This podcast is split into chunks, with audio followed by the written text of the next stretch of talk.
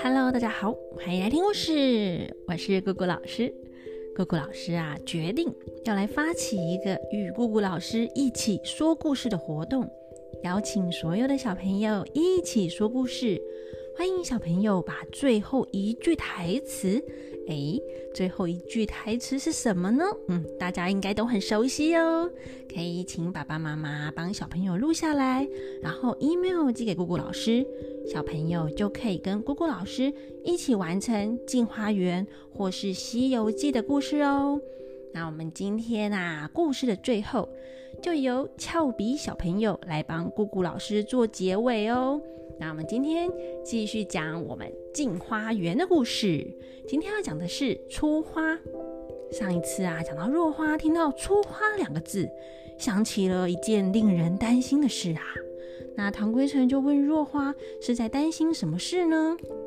若花就讲啊，哎，我听说啊，这里啊有个怪病，就叫做出花，又叫出痘。哦，他这边讲的啊，就是天花哦。大家可能不知道天花是什么？天花呢，可是在人类历史上恶名昭彰的可怕传染病啊！至少跟人类共存了有三千年这么久哎。当欧洲人啊殖民美洲的时候呢，漂洋过海的天花更是夺走了大量原住民的性命。得到天花的人呢，脸上啊或身上都会长出一颗颗的那个脓疱痘痘。就算康复了，也会留下疤痕。天花可怕归可怕，但只要得过一次之后呢，就会终身免疫。那古代的中国啊，就开始采用了呃接种防疫哦，就是把那个天花患者身上的病毒放到健康人的身上，让免疫系统发挥作用。比较常见的呢，是把患者的那个他不是说会长那个脓疱痘痘吗？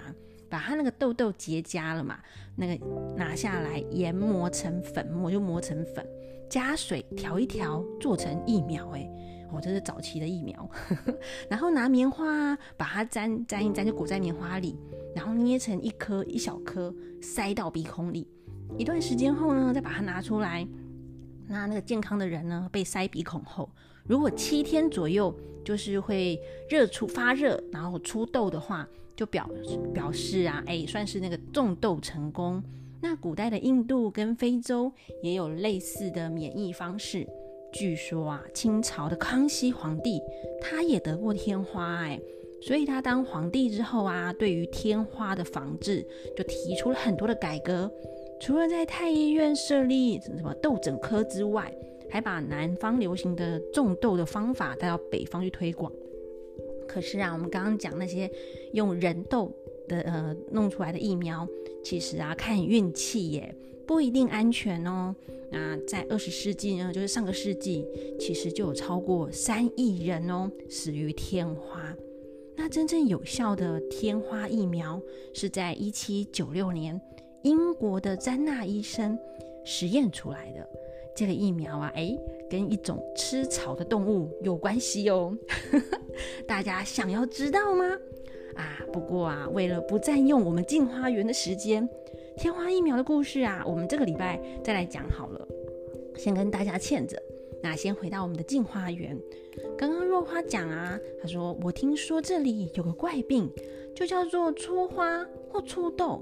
也就是天花啦。那外国人一到了天朝，那就唐朝哦，就会得到这个病。那现在红红婷婷两位姐姐，她来到这边后呢，适应了这里的饮食啊，生活，她的脸啊，脸色也有点不一样了。久而久之，我们从海外过来的五个人哦，哪五个啊？就是黑齿国的红红跟婷婷啊，女儿国的若花嘛。还有骑蛇国的蓝鹰，君子国的连景峰，哦，他们五个人就是海外来的，那怎么能够逃过这个出痘这个病呢？所以呀，担心啊。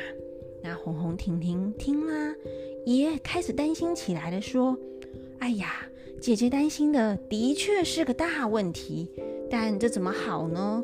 就怕我们在这里丢了性命了。”那连景峰说：“丢了性命倒也干净。”就怕出花了之后，脸上留下许多出花的痘疤，哦，那才坑死人呢。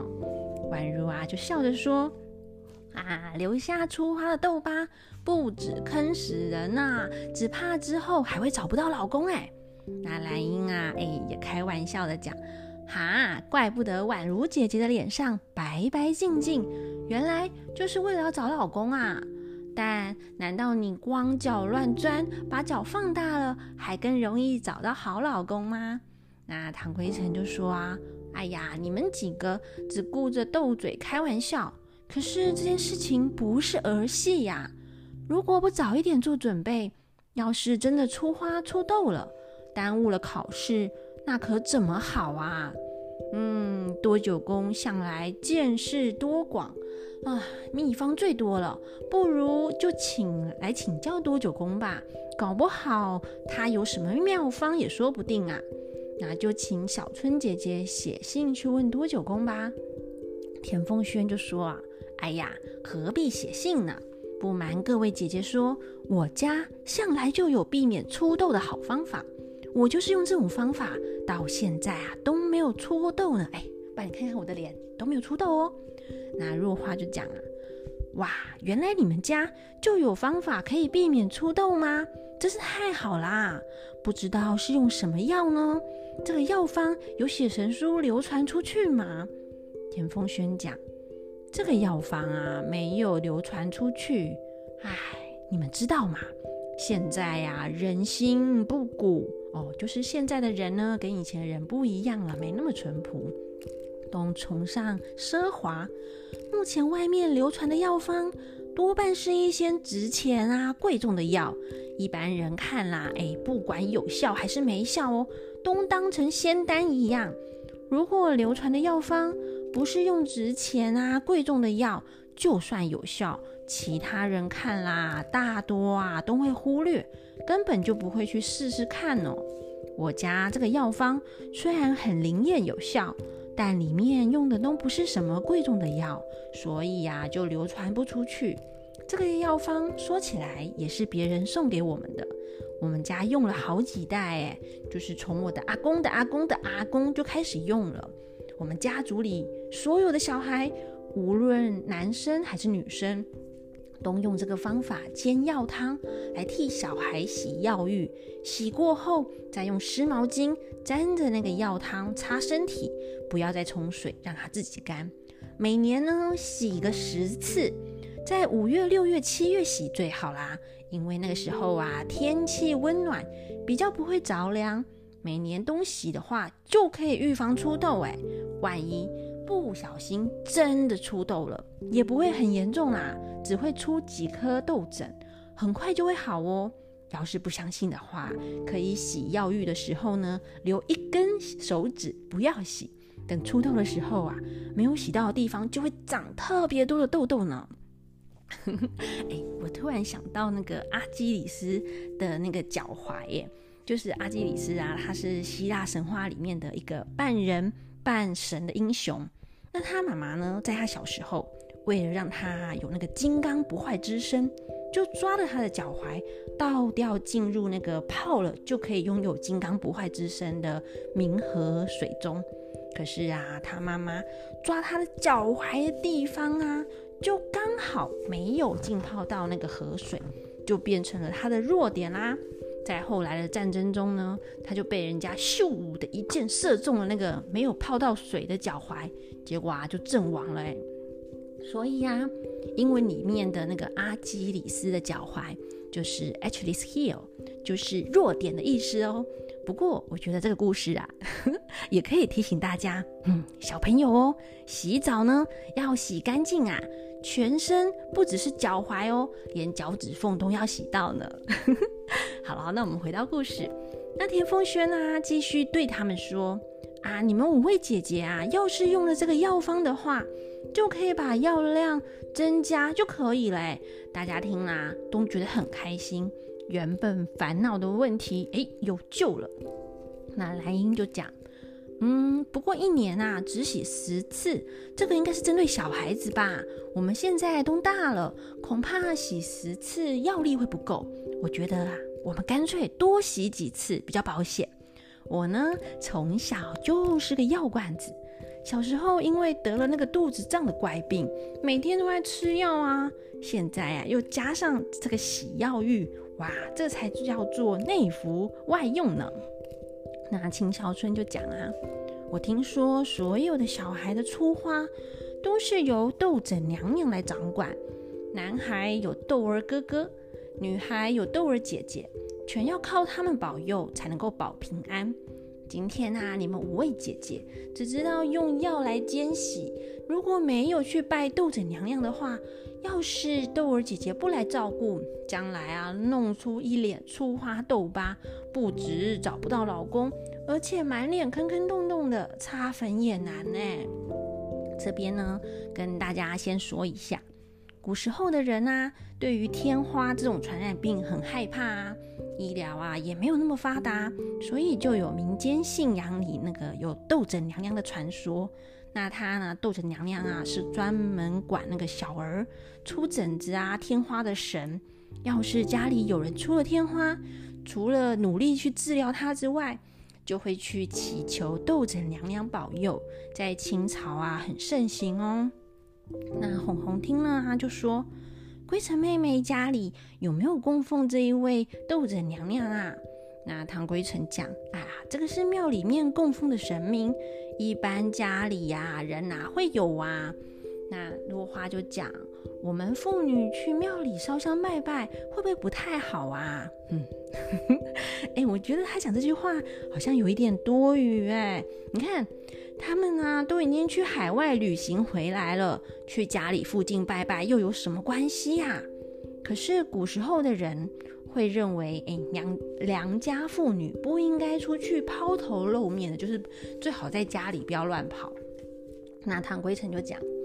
虽然呢，妇女不太适合去庙里拜拜烧香，但还好斗枕娘娘通常都被供奉在尼姑庵里哦，就是庙里都是尼姑哦。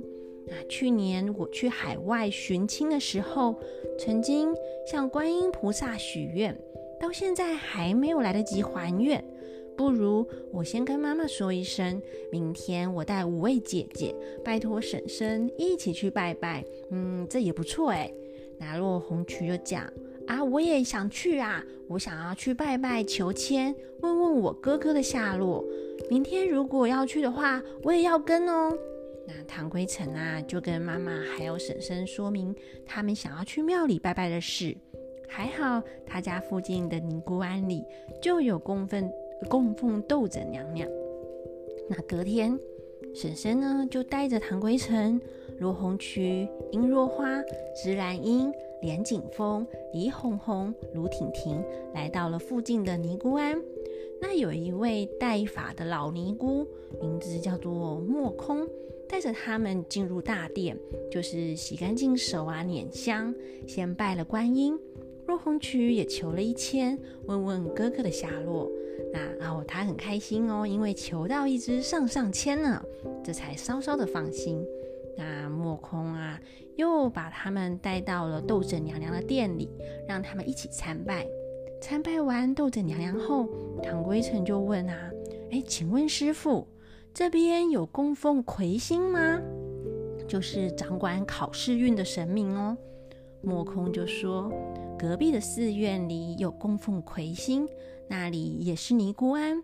如果小姐要上香的话，我就带你们过去。”那唐归尘又问啊，请问那里的魁星神像有女魁星的神像吗？悟空讲，我从未看过。小姐啊，如果发慈悲心，另外塑一尊女魁星的神像也是不错的主意。各位刚才烧香拜佛，应该累了吧？请到里面喝口茶，休息一下，再到处去逛逛吧。那大家就来到了禅堂，一起坐下来休息，喝杯茶。莫空就一一请问大家的姓名。问到陆红渠时，哎，莫空他把眼睛揉了一揉，又看了又看，顿时流下泪来。哎，奇怪了，这个莫空师傅看到陆红渠，为什么会突然掉眼泪呢？欲知后事如何，且听下回分解。我们就下回分解喽，拜拜。